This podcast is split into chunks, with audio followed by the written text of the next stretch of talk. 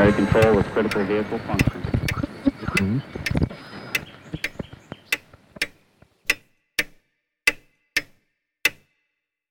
Herzlich willkommen zu Zukunft Denken, Episode 63.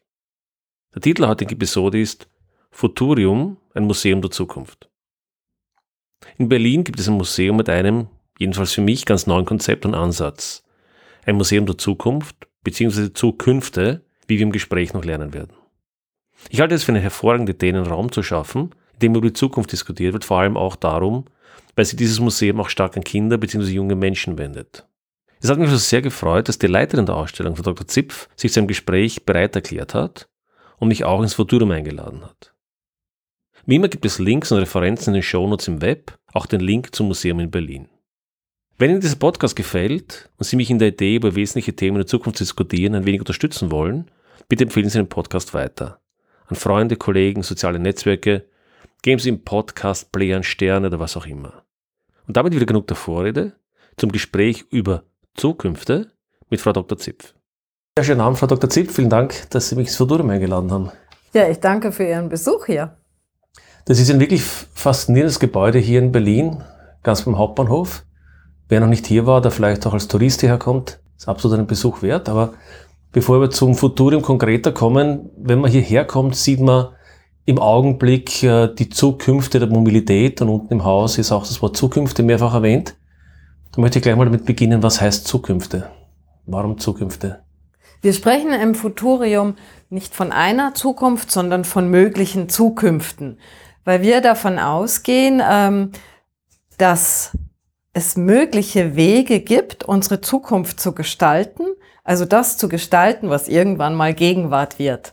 Und um diese Möglichkeiten für unsere Besucher aufzubereiten, haben wir eben diese verschiedenen Angebote im Haus bereitgestellt. Aber es geht nicht um eine Vorhersage im engeren Sinn oder derartiges. Nein, eben nicht. Es geht um eine, sozusagen eine, eine mehr oder weniger größ, äh, größere Möglichkeit der Auswahl, je nachdem, wie wir handeln, als jeder Einzelne, aber auch als Gesellschaft, als Politik in den unterschiedlichen gesellschaftlichen Feldern. Und ähm, diese Möglichkeiten aufzuzeigen und damit auch zu sagen, liebe Besucherinnen, liebe Bürgerinnen, jeder von uns hat Möglichkeiten, hier ähm, mitzugestalten. Das ist ähm, unsere Mission, Aufgabe. Unsere Mission. Mission. Aber da, da, steckt ja auch, da steckt ja auch schon eine implizite Annahme drinnen, nicht? Nämlich, dass die Zukunft etwas Gestaltbares hat oder dass es so etwas wie Optionen gibt, dass es Vielfalt gibt. Das ist ja durchaus etwas, wo es je nachdem, wen man liest oder, oder welch, mit welchen Leuten man spricht, also durchaus unterschiedliche Ansichten gibt. Es gibt die Personen wie Kevin Kelly vielleicht, die sagen, Technologie treibt im Wesentlichen die Zukunft und dann haben wir vielleicht noch gewisse Spielräume, aber sehr wenige und andere sind da wiederum anderer Meinung. Das heißt, sie sind schon eher jetzt in der, in dem Lager, sage ich mal etwas, etwas äh, direkter gesagt, die Vermutung ist, dass es mehr Spielraum gibt. Also es gibt sicherlich in den unterschiedlichen Gesellschaftsbereichen auch unterschiedliche Gestaltungsmöglichkeiten. Das ist völlig klar. Ähm, das ist nicht überall gleich verteilt. Aber prinzipiell ist es richtig. Wir gehen davon aus, dass nicht irgendeine Zukunft vom Himmel fällt und dann da ist, sondern dass wir als ähm, Bürgerinnen und Bürger ähm, sie mitgestalten können. Und auch da wieder natürlich in den unterschiedlichsten gesellschaftlichen Bereichen auf unterschiedliche Art und Weise mit unterschiedlichen Einflussmöglichkeiten. Aber die Möglichkeit gibt's, denn die Zukunft selbst wird ja auch zum großen Teil von Menschen gemacht. Und das sind ja auch unsere MitbürgerInnen zum Teil. Jetzt springe ich von der Zukunft oder von den Zukünften in die Vergangenheit. Insofern, was interessant ist, Sie sind die Archäologin äh, jetzt könnte man die Frage stellen, was macht denn eine Archäologin in der Zukunft? Eine Archäologin ist doch eigentlich in der Vergangenheit äh, verortet, oder? Von der Ausbildung her sicherlich. Aber ähm, von den Methoden und der Herangehensweise an, an Themen schon weniger, wenn man sich genauer anschaut. Und das sind, glaube ich, zwei Punkte. Das eine ist natürlich jetzt ähm, die Herangehensweise an Zeit.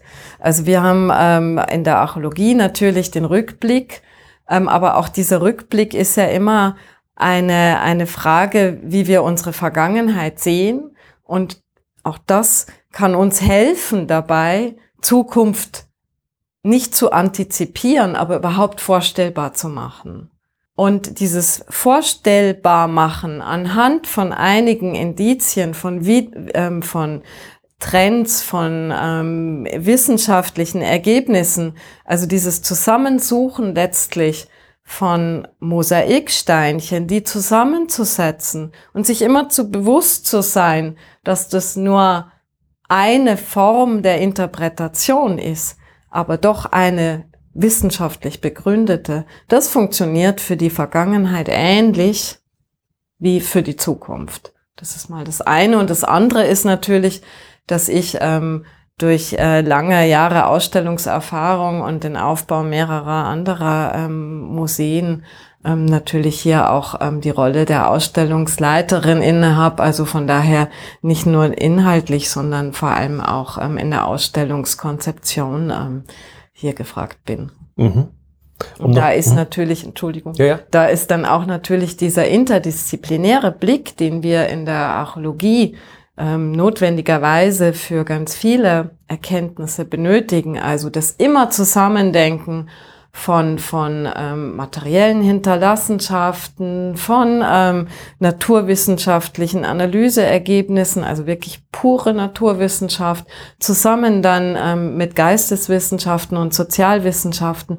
Das ist eigentlich das, was, wie wir, denke ich, auch in Zukunft hier große Probleme und Herausforderungen nur lösen können durch ähm, eben einen interdisziplinären und intradisziplinären Blick. Auf den Aspekt der Interdisziplinarität würde ich dann gerne nochmal zurückkommen. Und noch eine vielleicht andere Frage. Glauben Sie, dass es durch den Blick in die Vergangenheit, das war vielleicht ein bisschen die, ich weiß nicht, die, die Idee des 19. Jahrhunderts oder der, Hegel und so weiter, die Idee, dass man Muster erkennen kann in der Vergangenheit, dass man bestimmte historische Prinzipien vielleicht erkennen kann, die uns helfen können, den Blick in die Zukunft zu machen, oder ist das zu, zu weit gesponnen? Ich denke, man kann einzelne kleine Elemente vielleicht ähm, herauskristallisieren und ähm, ansonsten, glaube ich, funktioniert das nicht. Die Geschichte wiederholt sich nicht in dem mhm. Sinne. Und ähm, selbst wenn wir in die Neuzeit ähm, schauen und ähm, versuchen, daraus Ableitungen zu ziehen, ähm, sehen wir schon, wenn wir ins 19. Jahrhundert schauen oder selbst schon im 20. Wenn man jetzt mal anschaut, die Wirtschaft, Weltwirtschaftskrise, ähm, das sind natürlich parallele ähm, Entwicklungen auf einem gewissen Level, aber sobald man tiefer schaut, ähm, sieht man ja doch, dass ähm, viele Parameter eben doch anders sind. Aber was ich glaube, ähm, also von daher so eine einfache äh, Ableitung kann es und wird es, glaube ich, nicht geben können. Aber was doch ähm, hilft, ist natürlich ein historisches Denken. Also ähm, rückblickend ähm, sind ja viele Dinge klarer oder ähm, ergeben sich Zusammenhänge. Und diese Methode letztlich, ich glaube, das ist es, was uns helfen kann, auch äh, zukünftige Herausforderungen eben aus diesem multiperspektivischen Blickwinkel anzuschauen. Um nochmal zurückzugreifen auf das, was Sie äh, zum Thema Archäologie gesagt haben. Sie haben da den Begriff der Interdisziplinarität erwähnt, aber auch sozusagen, dass man eine größere Breite auch braucht, um Dinge zu verstehen. Und da wäre sozusagen ein Kritikpunkt, der bei mir ist generell an den Unis heute einsetzt, dass wir zwar sehr viele Tiefbohrer haben, oder also Leute, die sehr tief und sehr im Detail bohren, aber dass wir meinem Gefühl noch zu wenig Leute haben, die versuchen, die Punkte zu verbinden. Also so ein Generalistentum vielleicht zu haben.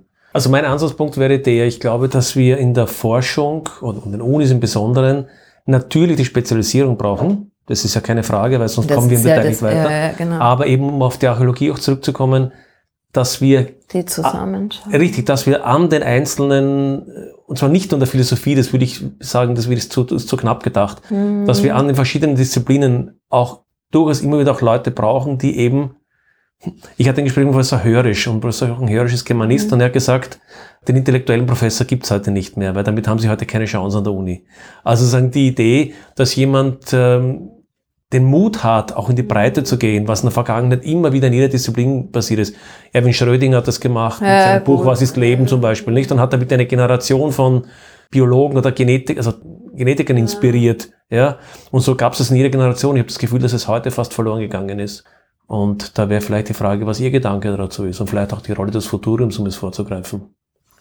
Also erstmal glaube ich, ähm, dass es liegt in der Natur der Sache, ähm, wenn wir uns heute Wissenschaften und wissenschaftliches Arbeiten anschauen, jetzt im Vergleich zu vielleicht noch vor 100 Jahren oder auch selbst zu 50 Jahren, ist es völlig klar, dass wir ähm, so tief einsteigen, dass dieses Generalistentum gar nicht mehr möglich ist, ähm, in vielen Bereichen zumindest.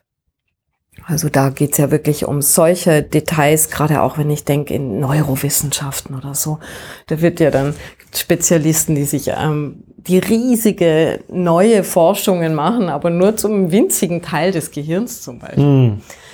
Also da, da, das ist, glaube ich, ähm, völlig klar, ähm, dass sich das total geändert hat. Ähm, diese, diesen Generalisten, dass es die, die Generalistin, dass es die nicht mehr so in der Form geben kann. Ob es da jetzt einzelne ForscherInnen Persönlichkeiten gibt, die sich da herauskristallisieren und wieder den großen Bogen finden, bleibt abzuwarten. Ähm, ich muss gestehen, im Moment so frisch ertappt fällt mir jetzt niemand ein. Aber, und das ist, glaube ich, nochmal ein bisschen eine andere Antwort auf Ihre Frage, ist, dass es, glaube ich, immer mehr Institutionen geben kann, und gibt, die versuchen hier zu vermitteln. Mhm. Also erstmal ähm, ist ja in der Forschung oder in den, auch an den Unis und in den Forschungseinrichtungen selbst inzwischen die Wissenschaftskommunikation ähm, viel wichtiger geworden. Und damit sind eigentlich auch viele ForscherInnen ja schon in einer Rolle, wo sie Dinge erklären müssen und dann, um unser, auf unser altes oder eben genanntes Beispiel zurückzukommen, nicht mehr nur in so einem ganz kleinen winzigen Bereich, äh, eben zum Beispiel der Hirnforschung, tätig zu sein, sondern das auch ähm, im größeren Rahmen zu erklären. Und wenn wir dann noch einen ähm, Schritt weitergehen, sehe ich dann schon solche Institutionen wie das ähm, Futurium oder gerade vielleicht auch speziell uns als, als eine Art ähm, Museum in der Rolle der Wissenschaftskommunikation weniger jetzt wirklich als um als WissenschaftlerInnen, die wir ja hier auch sind, aber ähm, diese großen Bögen zu schlagen, sondern eher als diejenigen, die diese verschiedenen Fäden versuchen zusammenzuführen, um sie auch dann verständlich an möglichst viele äh, Menschen zu bringen. Ja, das scheint mir eine extrem wichtige Sache zu sein, die meinem Gefühl nach heute zu kurz kommt. Auch, auch in der normalen Form der Wissenschaftskommunikation, die da dann doch immer nur auf ein relativ enges Gebiet fokussiert ist und nicht so sehr dann den breiteren Blick einnimmt. Ja. Was mich vielleicht noch zu einer ergänzenden Frage führen würde, ich bin mir nicht sicher, ob ich das irgendwo im Museum gesehen habe, aber es gibt immer wieder auch so, ich sage mal, so zum Teil selbsternannte Zukunftsforscher und sowas, nicht? Ich bin mir jetzt gar nicht so sicher, ob das überhaupt wirklich eine ernstzunehmende Disziplin ist, da würde ich Sie auch gerne dazu fragen. Ich kenne nur ein paar, die ich jetzt nicht namentlich nennen werde, weil ich kenne, kenne da keine, keine Ding, aber ich kenne einige, die sich im Wesentlichen für mich dadurch auszeichnen, dass ihre Prognosen nie stimmen und sie trotzdem noch Bücher verkaufen. Was halten Sie von dieser Disziplin, Fragezeichen der Zukunftsforschung? Also ich glaube, die Zukunftsforschung ist schon als universitäre oder akademische Disziplin auch notwendig, denn sie, sie ist ja eine ganz junge Wissenschaft und gibt's ja bislang noch nicht an sehr vielen Unis. Und ich glaube, es ist insofern notwendig, um hier ein, ein, ein klares äh, Methodengerüst aufzubauen. Ich gebe Ihnen vollkommen recht, dass da auch, vor allem auch jenseits der Unis, doch einige selbsternannte, ähm, ja, ich sag mal, Personen unterwegs sind, die da Dinge verbreiten und, und vor allem auch, wie Sie ja gerade schon gesagt haben, vorher sagen, in Anführungszeichen, ähm, die dann auch nicht eintreten. Und das ist eben genau das, was ich meine. Ähm, die Unis müssen hier ein, ein ordentliches ähm, und sauberes Methodengerüst erstellen und nicht eben in so eine einfache Prognostik da ähm, das, und das tun sie ja auch nicht. Deswegen ist dieses, dieses Fach an sich ähm, absolut ähm, notwendig. Und ich glaube, müsste auch mehr aufgebaut und ausgebaut werden und letztlich auch in, in viele andere Bereiche ähm, übergehen, zum Beispiel auch in die Pädagogik, weil ähm, das sind ja Dinge, wo wir sagen, also eigentlich dieses Zukunftsdenken, wie wir auch sagen, diese Futures Literacy, ist letztlich ähm, bei uns jetzt auch in, in Deutschland ähm, ein Begriff, der so langsam aufkommt mhm. erst aber der eigentlich viel mehr gefördert werden müsste. Was ist die Rolle von Kunst und Kultur? Und ich, ich, ich frage das in der Hinsicht eigentlich in mehreren Perspektiven. Die eine ist, ähm, es gibt viele Autoren, Philipp Blom zum Beispiel, mit dem ich gesprochen habe, der, der in einem seiner Bücher schreibt, Fakten zählen eigentlich als Handlungsanweisung für die meisten Menschen in der Praxis sehr wenig. Es sind eher Geschichten, Narrative, solche Dinge, die zumindest den Großteil der Bevölkerung äh, motiviert, bestimmte Dinge zu tun oder nicht zu tun. Das ist rein, weil ich jemand ein Faktum hinwerfe, führt das selten zu einer unmittelbaren Veränderung der Handlung. Wir kennen das Beispiel vom Rauchen und so weiter. Jeder weiß, dass Rauchen gesund ist. Und, und für wen ist dieses Faktum alleine ausreichend, um sich zu verändern? Vielleicht, wenn sich dann die Kultur ändert und so weiter, die Narrative, was halt eigentlich sozusagen denkmöglich ist, dann verändert sich auch die, auch die Handlung. Das ist das eine. Und da spielt natürlich, glaube ich, Kunst und Kultur eine Rolle. Und das Zweite ist natürlich auch, dass die Kunst und Kultur ja einerseits auch die Rolle hätte, die Gegenwart zu reflektieren, aber auch, ich denke besonders schon Science Fiction, sich auch Zukünfte auszumalen. Man weiß ja auch von vielen Wissenschaftlern, dass sie sich durchaus oftmals auch von Science Fiction inspiriert fühlen. Wie, wie, wie stehen Sie in diesem Themenbereich? Also das sind ja letztlich drei unterschiedliche Fragen. Stimmt eigentlich. Äh, die, ja. die erste Frage wäre erstmal ähm, die Rolle von Kunst und Kultur, um solche komplexen Themen wie zukünftige Optionen, Zukunftsherausforderungen darzustellen. Und da sehe ich bei Kunst und Kultur, vor allem jetzt auch bei den bildenden Künsten, ein, eine sehr, sehr wichtige Rolle, da sie, also die Kunst, nochmal einen Blick schärfen kann und aus einer freien, mit einem freien Blick neue Perspektiven eröffnen kann, auch mit einem, ähm, ich sag mal, mit einer gewissen Frechheit in Anführungszeichen. Und weil sie sich ja eben anders als der Wissenschaftler, die Wissenschaftlerin jetzt nicht an irgendwelche brutalen Fakten ähm, halten muss, sondern ähm, mit einem neuen Blick auf Dinge arbeiten kann und damit auch viele Menschen erreicht auf, auf der visuellen Ebene, auf der ähm, oder auch auf anderen taktilen Ebenen, was eben ähm, reine Fakten nicht können. Mhm. Also das ist ein viel, viel emotionaleres mhm. Erfahren ähm, von Dingen. Das ist mal das eine. Das andere äh, war dann Ihre Frage, wie Science Fiction sozusagen mhm. als Kunstform auch von WissenschaftlerInnen wieder aufgenommen wird. Klar, da kennen wir viele Beispiele dafür. Und ich glaube auch, dass das ähm, immer noch in vielen weiterlebt. Ich würde das allerdings nicht überbetonen wollen. Mhm. Oder da gibt es auch Beispiele dafür, dass ähm, äh, von Odyssee im Weltraum, ähm, also Stanley Kubrick und so, ähm, wirklich Ideen ähm, gebracht wurden, die dann auch weiterentwickelt wurden. Und dass auch äh, natürlich WissenschaftlerInnen auch ähm, jetzt zum Beispiel äh, sich an solchen Bildern, an solchen starken ähm, Zukunftsbildern orientieren, ist klar. Ich würde es allerdings nicht überbetonen wollen. Ich würde immer denken, da kommen natürlich ähm, persönliche Vorlieben auch mit rein, aber ob das dann immer zu einer wirklich neuen Innovation jetzt führt, ähm, vor allem jetzt, wenn wir heute von heute ausgehen. Mhm. Sieht man vielleicht aber auch immer erst im Nachhinein. Mhm. Das ist ja auch dann nochmal der Blick. Ja? Hat man das in dem Moment, sieht man es in, in dem Moment oder ist es aus dem Rückblick?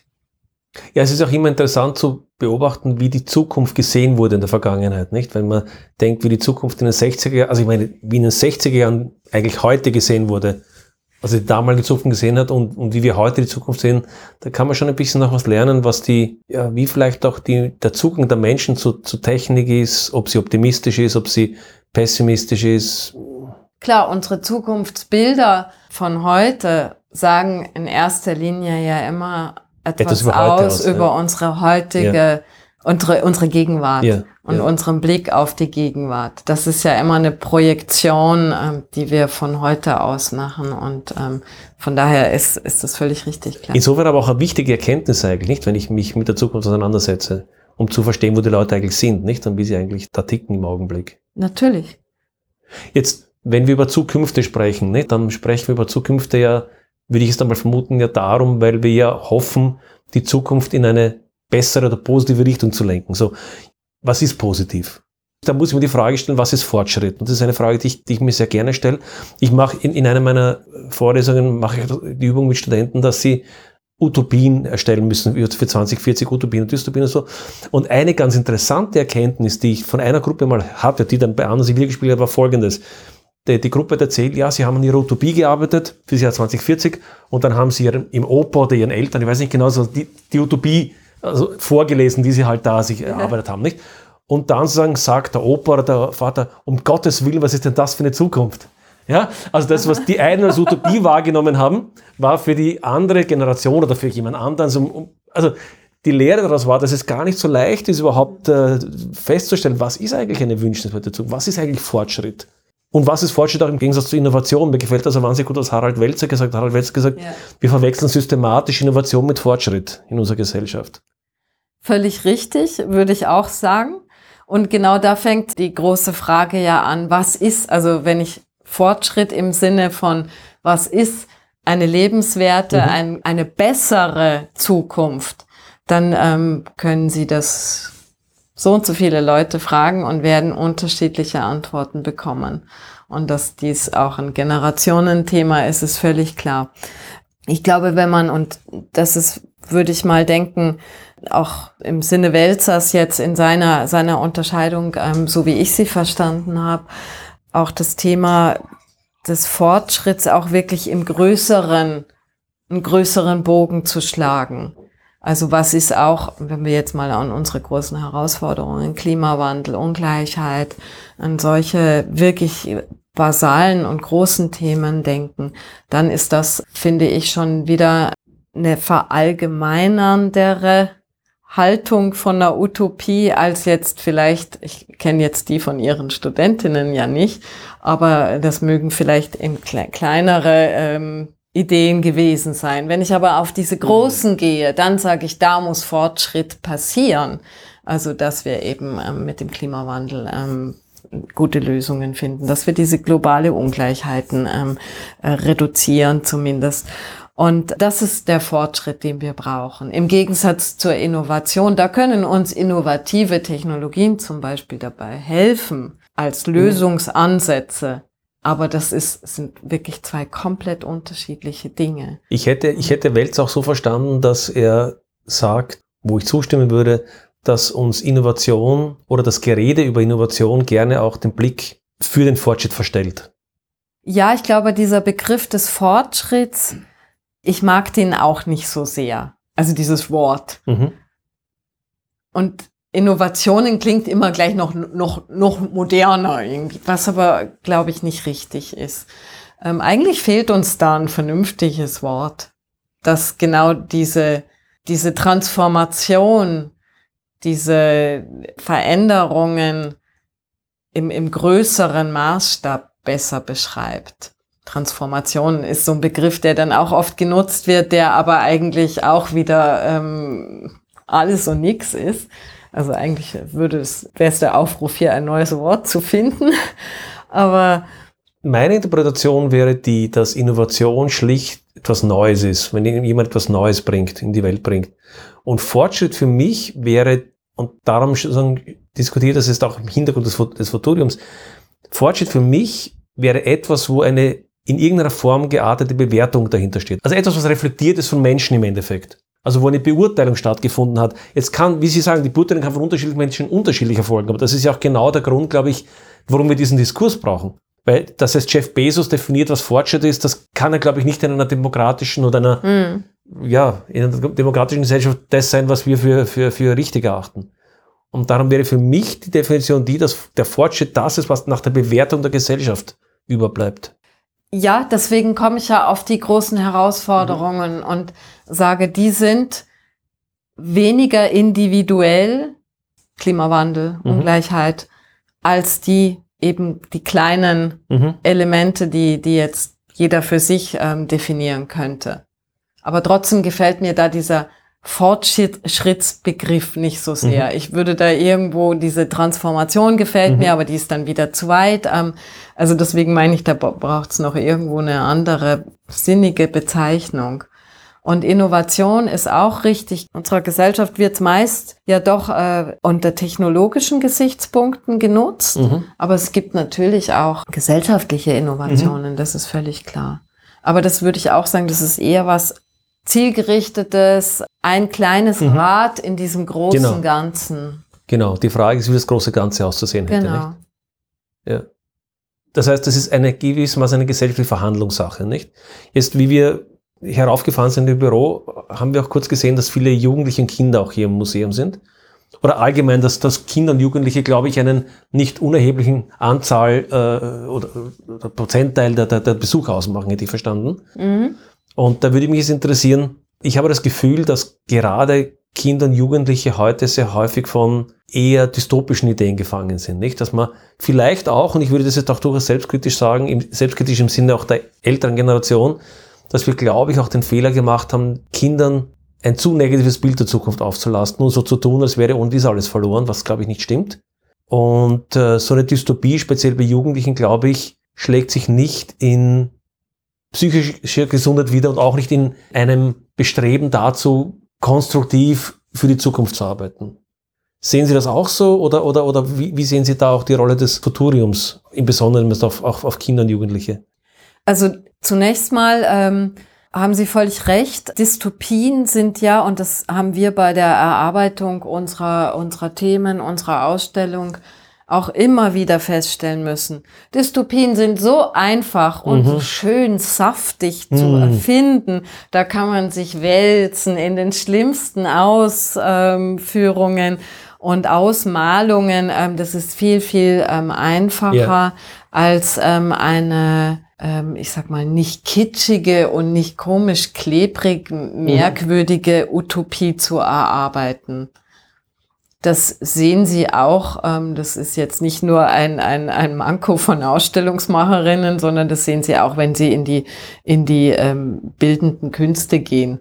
Auch im Film, weil wir Mhm. vorher auch schon von Filmen gesprochen haben. Ähm, also es gibt so wahnsinnig beeindruckende Dystopien. Die Welt ist am Ende und zwei Menschen bleiben über oder ein kleiner Roboter, der alles auf oder was auch immer. Da gibt es so unendlich tolle Geschichten. Aber äh, die andere Seite ist meistens relativ furchtbar. Also mir fallen tolle Filme ein auf der einen Seite, aber auf der anderen Seite nicht. Also das scheint ähm, oder ist auch irgendwo was Immanentes in, Ja. in der Dystopie, dass sie so viel einfacher ist. Ähm, einfacher. Und mehr Wumms hat irgendwie äh, mehr. Viel mehr Schmackes Ja, und ja. viel mehr ähm, beeindruckende Bilder. Ja. Ähm, Und das ist, also ich weiß gar nicht, ob das Eltern ihren Kindern so mitgeben. Das wage ich mich jetzt, würde ich mich jetzt nicht wagen ähm, zu beurteilen. Was wir eher sehen, und das ist jetzt eher so eine Beobachtung, ähm, wenn wir mit Kindergruppen auch durch die Ausstellung gehen, dass es relativ klischeehafte Bilder oft sind. Ähm, gar nicht so sehr dystopisch, sondern ähm, sehr klischeehaft. Also wenn ich, ich kann mich erinnern an, an, an eine, eine Gruppe mal von Kindern, die, als wir über die Stadt gesprochen haben, die dann alle automatisch fanden, ja, das ist alles Stahl und Glas und alles glänzt und wo ich erstaunt war, dass relativ kleine Kinder schon diese, diese stereotypen Bilder ähm, so sehr verinnerlicht haben. Und wenn wir dann gefragt haben, ja, aber wollt ihr denn so leben? Ja, es wird ja so sein. Nein, schaut mal, wir haben ja hier in der Ausstellung ganz viele Beispiele, wie an anderen Stellen schon Zukunft, zukünftige Städte gedacht werden. Jetzt mal nur als Beispiel. Und die sind dann ganz erstaunt und sagen, aha, echt, sowas geht? Man kann Häuser heute auch anders denken, anders Mhm. bauen. Man kann die Fassaden begrünen, was auch immer, aus Lehm bauen wieder. Und das ist es eigentlich, glaube ich. Also, dass da Stereotype, die vielleicht gar nicht bewusst übermittelt werden, aber eben über Werbung, über äh, alle möglichen Medien, denen auch Kinder ausgesetzt sind, unterbewusst ähm, vermittelt werden, womöglich auch durch die Eltern dann. Aber ähm, und die gilt es eigentlich zu brechen. Was mir da einfällt, ist, äh, das hatte ich vorher gar nicht gedacht, so ist ein Wort, das in Deutschland eine gewisse Tradition hat, politisch das Wort der Alternativlosigkeit.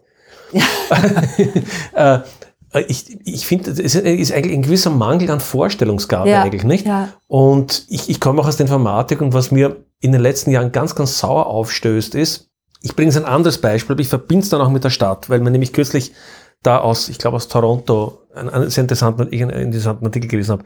wenn wir uns so die letzten 10, 20 Jahre der Informatik anschauen, oder im weiteren Sinne der Informations- und Kommunikationstechnologie anschauen, dann ist ganz, ganz stark das Bilden der Öffentlichkeit. Alles wird digitalisiert, alles muss digitalisiert werden. Und wenn du das nicht machst, bist du ein Internetausdrucker, dann bist du ein ewig gestriger. Und wenn wir nicht überall alles digital machen, dann sind wir quasi von vorgestern. Ja. Warum eigentlich? Wir hinterfragen überhaupt nicht, ja, wo macht die Digitalisierung Sinn, wo macht sie Genau. keinen, wollen wir überall Kameras haben, wollen wir überall gefilmt werden? Ist das überhaupt resilient, wenn jede Zahlung mit, mit, mit einer Karte passiert und was passiert, wenn der Server nicht funktioniert, kann man nicht mal mehr Brot kaufen. Also einfach nur mal zu reflektieren.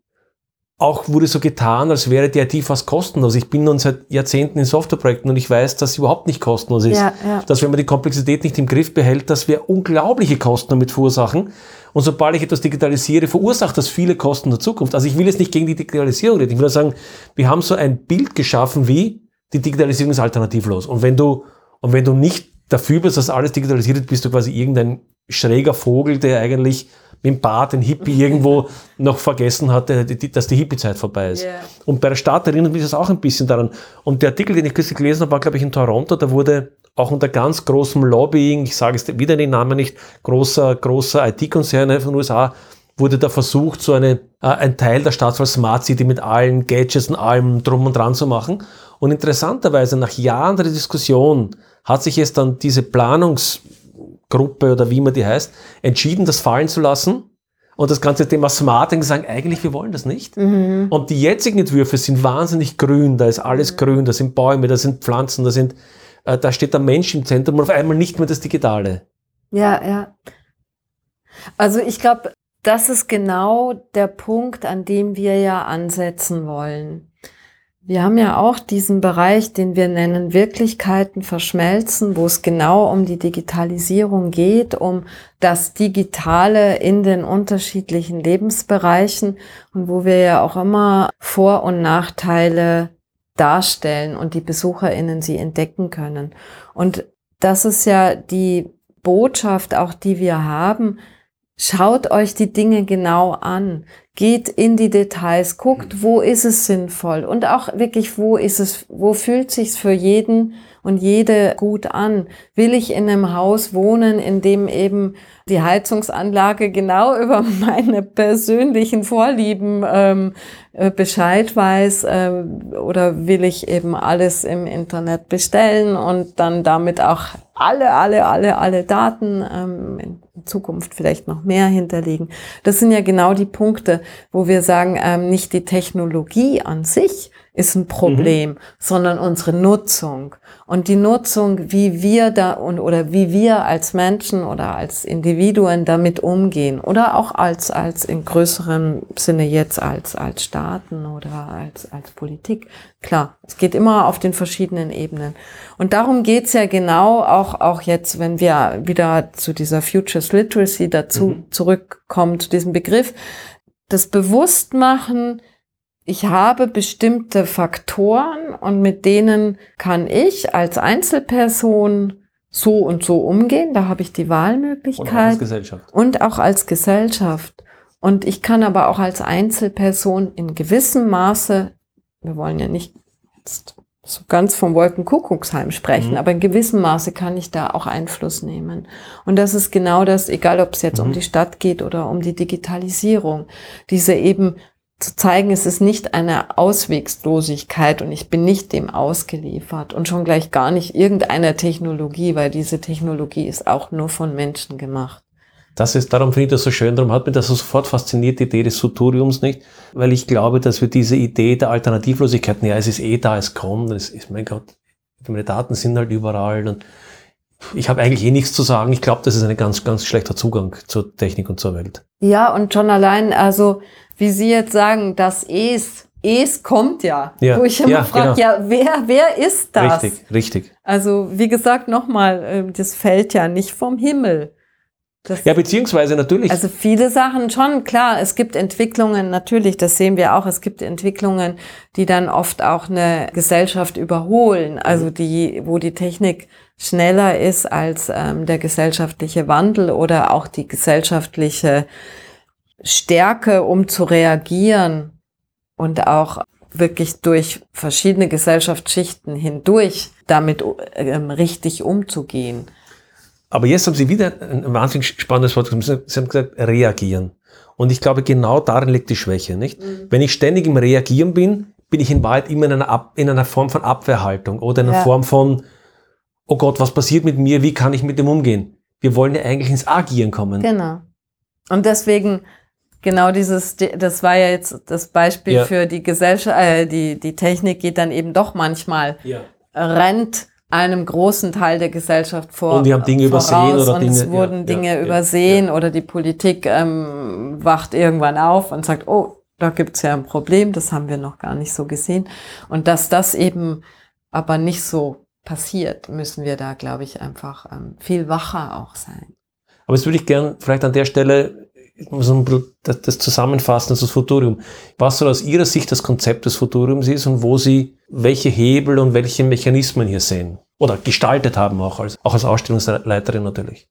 Also wir haben ja verschiedene Ebenen im Haus, Ausstellung, Lab, Veranstaltungen und das digitale Futurium. Und auf diesen vier verschiedenen Ebenen versuchen wir jeweils Zukunftsoptionen darzustellen mit unseren BesucherInnen und auch Nutzerinnen im, im Netz und sonst wo ähm, in Diskussion über Zukünfte zu kommen und damit nochmal eben diese Futures Literacy zu stärken. Also zu sagen, setz dich damit auseinander, sprich mit uns, schau dir bei uns die Dinge an, komm zu uns und diskutier mit uns, um genau eben in diese Rolle des Agierens zu kommen, was nicht heißt, dass jetzt jeder und jede äh, super aktiv, was auch immer, in die Politik gehen muss oder, oder auf die Straße gehen muss, aber für sich zu, mhm. jede Person für sich definiert, was ist denn da eigentlich meine Ebene, auf der ich tätig werden möchte. Sei es nur für mich, dass ich ganz klein in meinem Haushalt bestimmte Dinge vielleicht ein bisschen anders mache, als ich vorher getan habe, oder dass ich eben ähm, im größeren Maßstab aktiv werde. Und das ist das, wozu wir anregen wollen. Mhm. Also diese Zukunftsangst zu nehmen mhm. und von dem, von dieser beobachtenden Rolle in eine ähm, agierende Rolle zu kommen. Jetzt war ich am Sonntag mit meiner Frau hier im Futurium. Wir haben uns das ganze Haus angesehen. Ich fand das sehr faszinierend, was hier ausgestellt wird und auch, wie gesagt, diese verschiedenen Ebenen. Und ich glaube, letztendlich muss es auch ein Diskursforum sein, nicht? Es geht ja nicht nur um eine Ausstellung, sondern es geht ja um. Nee, nee, deswegen sage ich ja genau, diese genau, verschiedenen genau, Ebenen genau, bis hin genau. zum digitalen Futurium, was ja auch intensiv genutzt wird. Es gab aber, und das möchte ich sagen, jetzt als, als, ein, als einen, so einen Kristallisationspunkt für eine andere Frage verwenden, für eine weitere Frage verwenden. Es gab sozusagen ein Ausstellungsobjekt, mit dem ich persönlich nicht übereinstimme. Und das war ein Ausstellungsobjekt, wo so, ich weiß jetzt nicht mehr genau, was der Titel war, aber es wird sozusagen da die exponentielle äh, Vermehrung des, äh, äh, des Wissens oder der, der technischen Fähigkeiten dargestellt. Also begonnen von, was ich, ähm, 19. Jahrhundert, wo es keine Elektrizität und kein Wasser gibt, also kein Fließwasser gibt und so. Und dann geht das, nimmt das ständig zu, sagen, quasi, um den ah, Fortschrittsbegriff wieder weiß, aufzugreifen, äh, quasi, was Sie meinen. wir haben so viel, wir haben quasi so einen, und es wird immer alles schneller und alles mehr und alles äh, Ding. Und das ist, ist ja durchaus das Narrativ der heutigen Zeit.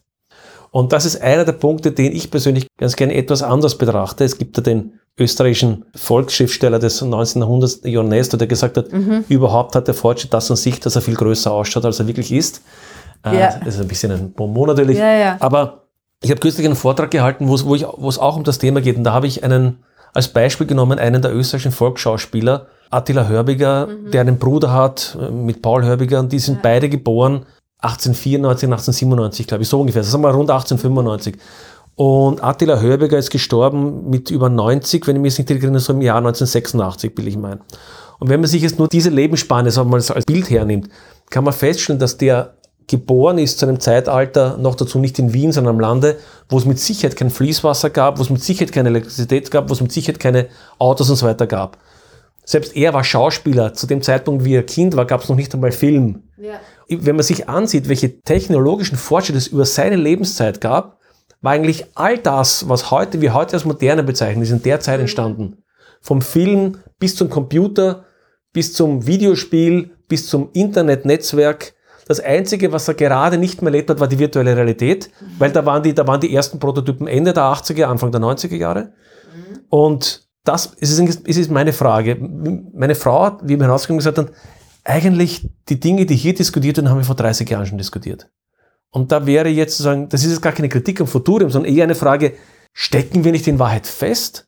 Weil die meisten Themen, die wir heute als Zukunft diskutieren, sind doch in Wahrheit 30 Jahre alt. Also einmal zwei, zwei Dinge dazu. Das, ähm, äh, diese Installation, die Sie ansprechen, die zeigt ja die große Beschleunigung. Die große Beschleunigung, ähm, ein, ein mhm. Narrativ des Anthropozäns, ja, genau. ähm, das ja zeigt, äh, dass wir in den unterschiedlichsten Gesellschaftsbereichen sowohl positiv als auch negativ eine unglaublich schnelle Entwicklung und mit Entwicklung meine ich jetzt weder positiv noch mhm. negativ, mhm. Ähm, hingelegt haben. Also das ist nur, wenn Sie sich die Bevölkerungszahlen mhm. anschauen, den Konsum. Wir haben ja da mhm. auch so ganz plastische Beispiele wie ich weiß nicht mehr genau die Jahreszahl, aber ich sage jetzt mal 1910 hatte jeder ähm, Normalbürger ein paar Schuhe mhm. und heute schauen Sie mal ja, in ja. den ähm, Schrank, ähm, wie viele sind's mhm. da. Also dieser unglaubliche Anstieg des, mhm. ähm, Anstieg des Konsums, der, der unglaubliche Anstieg aber auch der Bevölkerungszahlen, des Energieverbrauchs und so weiter und so fort.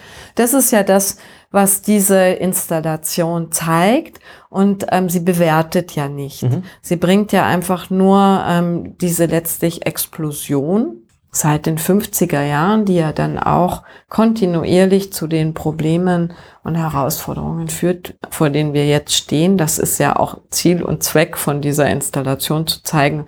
Schaut mal, jetzt stehen wir an dem Punkt 2022 mit all dem, was wir da sozusagen in unserem Rucksack, mhm. da kommen wir wieder zur Vergangenheit, mhm. wir schleppen ja doch immer das mit, was wir selber, aber auch unsere vor, vor, vor Generationen uns sozusagen im Guten wie im Schlechten äh, mitgegeben haben.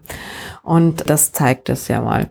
Dass da viele Dinge natürlich jetzt gar nicht so überraschend erscheinen mögen und man eben sagt, naja, aber das haben wir ja schon vor 30 Jahren diskutiert, ist, glaube ich, auch ein, wie soll man sagen, nichts Überraschendes. Und leider, leider nichts Überraschendes, weil tatsächlich ähm, wenn Sie denken, jetzt schauen wir Club of Rome 1972, die Prognosen, die damals getan wurden über Klimawandel und so weiter, da diskutieren wir heute immer noch.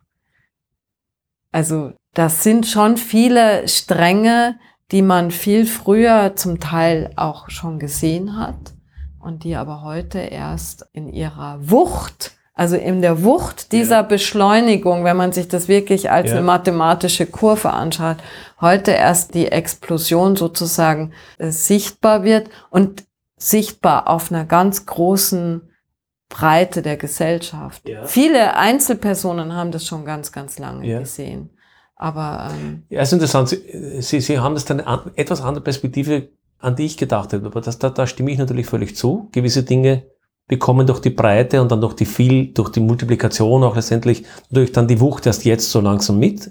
Ich hatte mich halt allerdings eher jetzt auf tatsächlich den technischen Fortschritt, auf die Innovationen im weiteren Sinne bezogen.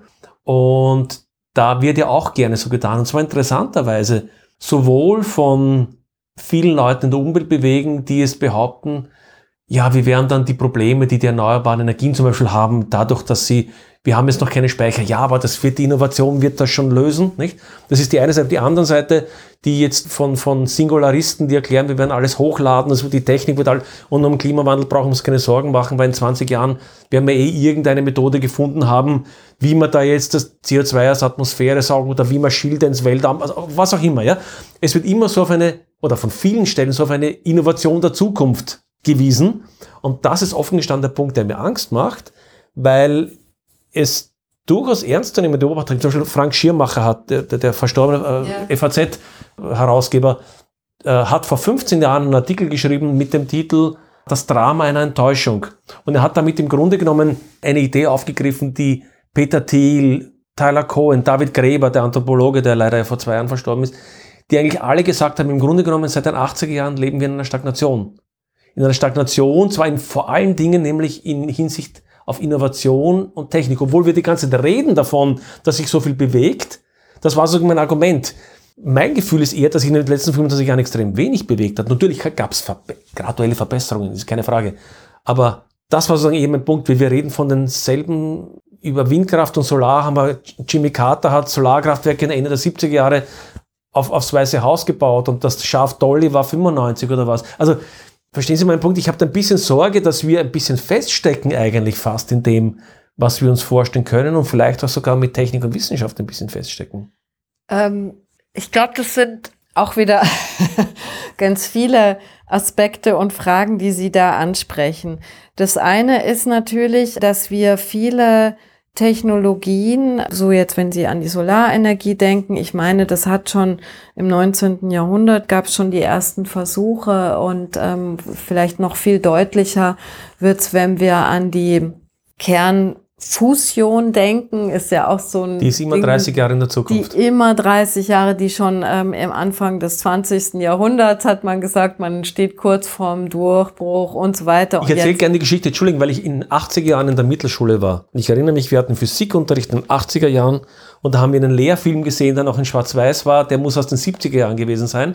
Und da wurde angekündigt, ja. dass die Kernfusion ja praktisch vor der Tür steht. Genau. Das war und heute haben wir Jahren. auch mit den neuen ja. Forschungsreaktoren ähm, äh, auch die Sache, dass man sagt, die, die Re Forschungsreaktoren können es schon, aber bis man es ähm, sozusagen in die praktische Energiegewinnung, also von der Forschung in die wirkliche äh, Praxis umsetzt, wird es nochmal dauern. Das ist ein, ein klassisches Beispiel mhm. dafür. Mhm. Ich glaube, das ist tatsächlich aber was, deswegen hatte ich auch die, die äh, Solarenergie gerade noch als zweites Beispiel ja gebracht, wo man sieht, das sind alte Ideen und irgendwann gibt's einfach den Kipppunkt, mhm. wo ein kleines Modul, eine, eine äh, technische Neuerung dazukommt und dann funktioniert. Mhm, mh.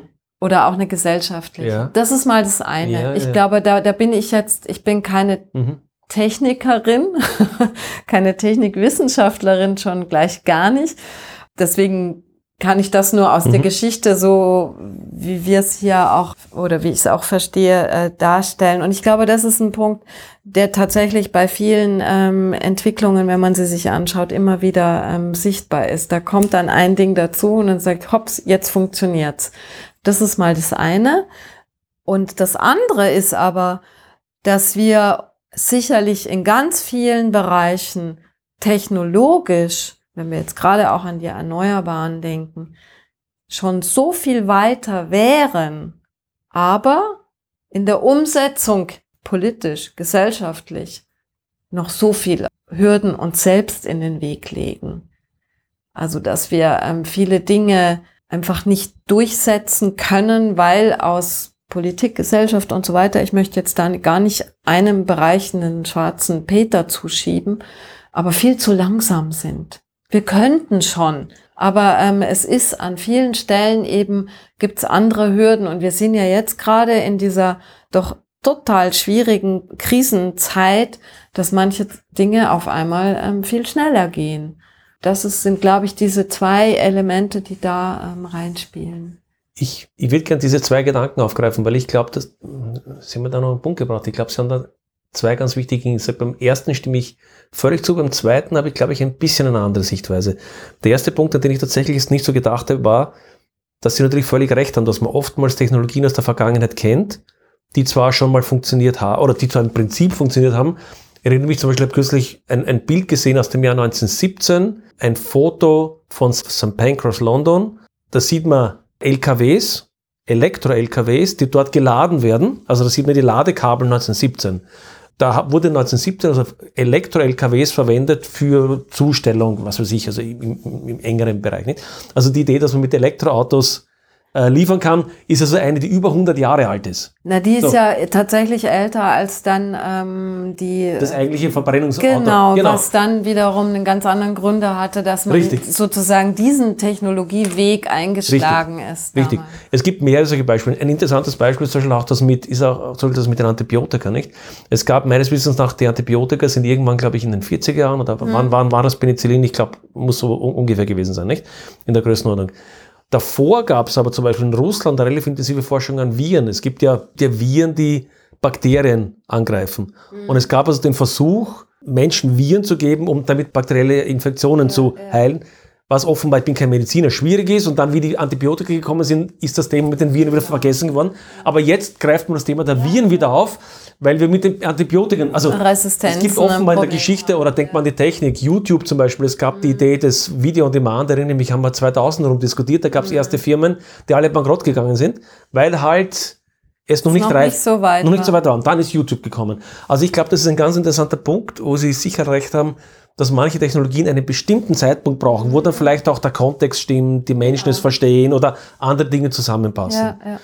Das ist sicherlich richtig, aber dann beim zweiten Punkt, wo ich gesagt habe, würde ich nicht ganz zustimmen, ich glaube, wo wir uns wahnsinnig täuschen, was die meisten Menschen nicht verstehen, ist, wir glauben, dass wir bestimmte Dinge im Griff haben, erneuerbare Energien zum Beispiel, das glaube ich überhaupt nicht. Was die meisten Menschen nicht verstehen, ist, dass eine, das Ausrollen einer Infrastruktur ein völlig anderes Thema ist als etwas, das im Labor funktioniert die meisten Menschen unterschätzen völlig die Dimension, was es bedeutet, eine Infrastruktur deutschlandweit, europaweit, global auszurollen. Treten Probleme auf, da treten Herausforderungen auf, an die niemand vorgedacht hat. Und ich glaube darum, dass das eine Hybris ist, zu sagen, wir könnten es machen, wir tun es noch nicht. Ich glaube, dass das falsch ist. Ich, also nicht immer, aber, aber in, in vielen Fällen äh, äh eine Hybris ist. Also zum Beispiel ähm, in Ihrem Beispiel den erneuerbaren Energien, denke ich, könnte man an vielen Stellen schon sehr viel weiter sein. Also da ist es tatsächlich ein gesellschaftliche, wirtschaftliche Dinge, die dem entgegenstehen. Ich habe gerade zum Beispiel, ich habe früher ja viel im, auch im Orient gearbeitet und gerade ähm, jetzt von ähm, Bekannten wieder gehört, die erzählt haben, also weil ich meinte, wie ist denn eigentlich der Ausbau der Erneuerbaren? Wie, wie steht ihr denn da? Ähm, also da ging es jetzt um die, um die Levante.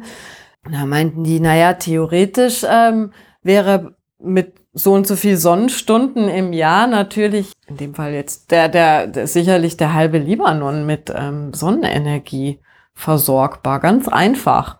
Aber da steht natürlich gesellschaftlich, wirtschaftlich, politisch so viel entgegen, weil es, nee, ich glaube in dem Fall tatsächlich, ähm, jetzt mal, oh, lassen wir mal mhm. die letzten paar Jahre, die wirklich ähm, jetzt gerade in dem Beispiel ähm, Land ähm, so, so dramatisch äh, und schwierig mhm. waren. Aber ähm, technisch wäre das ja überhaupt kein Problem. Aber da steht wirtschaftlich und politisch so viel dem entgegen, weil es natürlich auch ein ähm, Umbruch, wie Sie gerade gesagt haben ja schon. Es wäre ein Umbruch in vielen gesellschaftlichen Bereichen und auch vor allem, und das ist ja immer wieder das, äh, an das Thema, an das wir so häufig stoßen, an die Fründe von einigen wenigen. Fründe, die, die jetzt in den fossilen Energien bei einigen wenigen Familien oder ähm, Konzernen oder was auch immer liegen, die wir eigentlich also nicht wir jetzt in Deutschland, aber die Mann, Politik, Gesellschaft, wer auch immer, viel besser in den Griff bekäme, wenn man nicht auf diese Vorteile von einzelnen wenigen ähm, so, so sehr Rücksicht nehmen würde. Aus welchen Gründen jetzt immer wieder? Das ist schon richtig, dass ein Umbau oft größere Dinge mit sich zieht, als einfach nur, ich sag mal, ein paar Masten aufstellen und dann zwei Kabel dazwischen spannen. Das ist völlig klar. Aber das ist auch eine Bereitschaft und ein Abwägen der Notwendigkeiten und der Prioritäten ist. Das ist, glaube ich, ähm, ein Punkt, an dem wir auch in, in Europa, in Deutschland ähm, noch viel besser werden könnten. Lassen wir mal die Erneuerbaren weg, weil ich muss zugeben, da, also da stimme ich technisch nicht ganz zu. Aber das ist gar nicht, gar nicht der Punkt. Ich würde also lieber auf eine, auf eine, eine, auf eine höhere Ebene eben. Es gibt, glaube ich, wir sind als Gesellschaft zum Teil stärker von dem abhängig, was in der Vergangenheit entschieden wurde. Und ein Umbau ist tatsächlich, und ich glaube, das ist ein großes Problem der Zeit, ist ein Umbau ist oft viel aufwendiger, wenn eine Entscheidung der Vergangenheit vielleicht in eine bestimmte Richtung gegangen ist. Natürlich. Als man das glauben möchte. Ich habe zum Beispiel, ähm, Stuart Brand hat ein, hat ein wunderschönes Buch, das heißt How Buildings Learn, also wie, wie Gebäude lernen. Mhm. Das ist ein fantastisches Buch, weil es im Grunde zeigt die Dynamik von Gebäuden. Und in dem Buch hat er eine Abbildung drin, die mir wahnsinnig gut gefällt. Und zwar ist das die Abbildung von Boston, glaube ich. Und das ist eine Luftaufnahme aus dem Ende des 19. Jahrhunderts. Das muss mit irgendeinem Ballon oder was gemacht worden sein. Und dann hat er gegenüber dem die Luftaufnahme von derselben Position aus dem Jahr, ich weiß nicht, 2000 oder irgendwas, also über 100 Jahre später.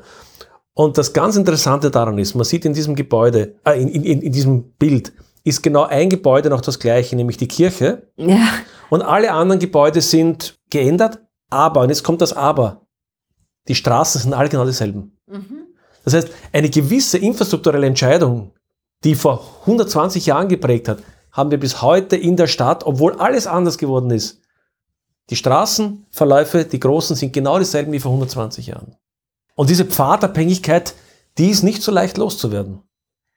Ja, und äh, das ist völlig richtig. Wir haben ja, wir, wir legen ähm, oder es sind in der Vergangenheit natürlich ähm, Grundlagen gelegt worden. Ich würde jetzt ähm, das, das Straßenraster würde mir jetzt da gerade noch am wenigsten Sorge machen. Aber ähm, nur wenn Sie denken an unsere ähm, Infrastrukturen, wenn wir an die Bahn denken, ähm, also das ist ja zum Beispiel äh, und dann der Bau, Ausbau der Städte in, in wirklich reine Autostädte ähm, und, und ähm, eben die Vernachlässigung der Bahninfrastrukturen über lange Jahre ähm, wo wir jetzt davon reden, dass wir ja wieder, auch das ist ein alter Diskurs im Übrigen, die Dinge auf die Schiene zu bringen Mhm. und, und weg vom LKW.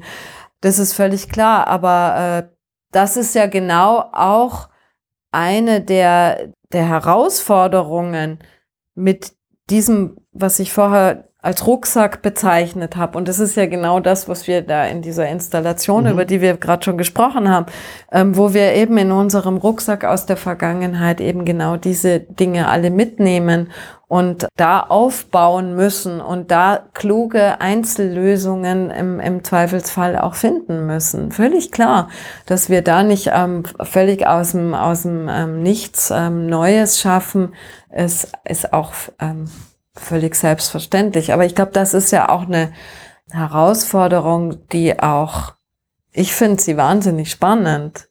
Also von diesen zwei Seiten zu kommen. Wie kann ich mit dem Alten weiterleben und das weiterentwickeln? Gebäude sind das beste Beispiel. Jetzt äh, in Ihrem Beispiel von dem Foto sind die, die Gebäude weg gewesen, aber sie könnten eigentlich auch noch da sein, sind sie ja auch in vielen Städten, Genau, wenn wir jetzt ähm, Wien oder so Mhm, anschauen oder auch Berlin.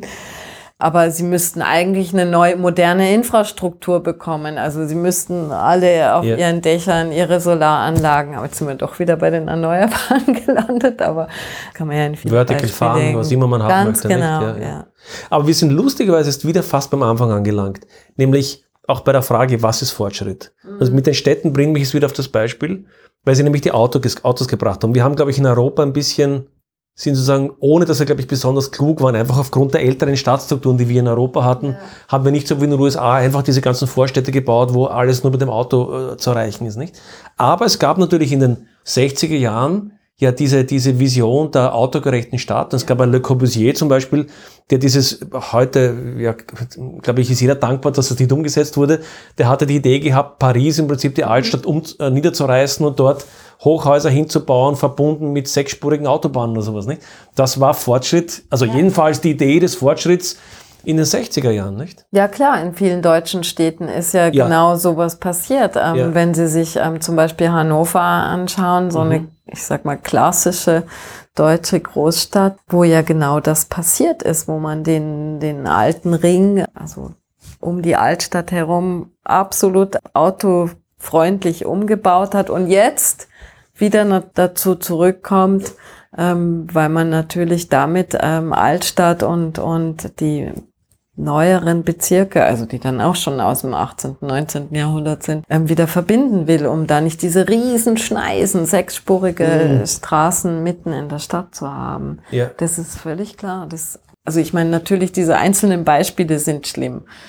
Aber ich glaube, diese Zukunftsstärke, die wir brauchen, ist ja genau damit umzugehen, nicht zu lamentieren und ähm, zu sagen, sondern zu sagen, okay, das ist jetzt da, das kriegen wir ja nicht mehr zurückgeschraubt, sondern wie gehen wir damit jetzt um? Welche innovativen, welche klugen Lösungen finden wir, damit umzugehen? Bauen wir auf diesen riesen Straßen jetzt, weiß was ich, ähm, alles als riesen Schnellfahrradwege, die zugleich ähm, Sonnenkollektoren sind oder sowas.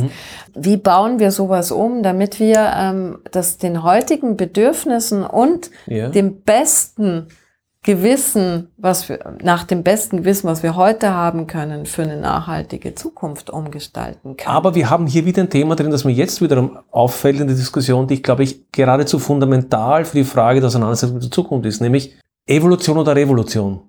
Gerade die 60er Jahre waren ja geprägt von der Vorstellung der Planbarkeit, dass man so wie eine Stadt wie Brasilia, nicht? Ja. Dass ich planen kann, ich als Architekt weiß, die Leute wollen so leben und dann plane ich die Stadt auf dem Reißbrett und ich erzeuge eine Katastrophe. Genau. Also diese Hybris, dass wir eben nicht wissen, dass wir in der Planung eigentlich scheitern und dass die Projekte erfolgreich waren, die evolutionär vorgegangen sind, die Schritt für Schritt graduell. Oder sehen Sie das anders? Ich glaube, das ist beides, also für beides lassen sich ähm, Beispiele finden. Natürlich Brasilia und so weiter sind ähm, natürlich jetzt auch ähm, krasse Beispiele. Ich denke, Sie nennen damit ja jetzt auch Beispiele, die wirklich rein auf dem Reißbrett Mhm. entworfen sind. Also Corbusier ist Ja, genau. hingegangen und hat das aus ähm, ästhetischen und praktischen Erwägungen entworfen, was ja auch sein, seine Ästhetik und sein, seine ähm, Berechtigung damals hatte. Ich glaube, heute würde man und hoffe ich, dass man heute damit tatsächlich komplett anders umgeht. Nämlich, dass wir da wieder zu dem kommen, was wir auch vorher schon besprochen haben. Dass man hier wieder die Bedingungen und Bedürfnisse von vielen Seiten zusammenholt und da eben auch die Bevölkerung ähm, fragt und ähm, da in Prozesse entwickelt, die eben ähm, nicht so sind, ja. uni Mhm. Ja. äh, di- direktional sind. Das kann sich auch ändern. Natürlich, wenn Sie heute einen Beteiligungsprozess machen ähm, und haben dann ähm, da ähm, eine große Bevölkerungsgruppe von heute, sagen wir mal, 18-Jährigen bis 80-Jährigen drinnen, dann wird der Prozess in 30 Jahren vielleicht auch ges anders gesehen und die dann 18-Jährigen werden sagen, sag mal, was haben die sich denn da für einen Quatsch überlegt, ähm, diese, diese Altvorderen. Ich glaube, aus dem werden wir nie, nie rauskommen. Also, dass sozusagen in jeder Entscheidung, die wir heute treffen, die nachfolgenden Um- ja. Generationen irgendwann sagen, boah, die haben ja alles nur super Ja, aber gemacht. das ist ja eine Erkenntnis. nicht? Das ist eben die Erkenntnis, dass wir eben nicht so genau wissen, wie es lang geht. Nicht? Ja, aber trotzdem das Bemühen darum, das ähm, breit abzusichern und vor allem auch diesen Blick in die Ferne zu wagen.